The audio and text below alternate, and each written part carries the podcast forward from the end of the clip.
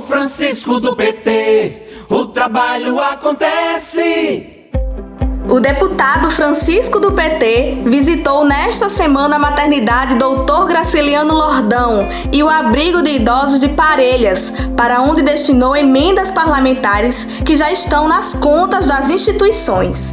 Desta vez, a emenda para a maternidade foi de 40 mil reais e para o abrigo, 25 mil.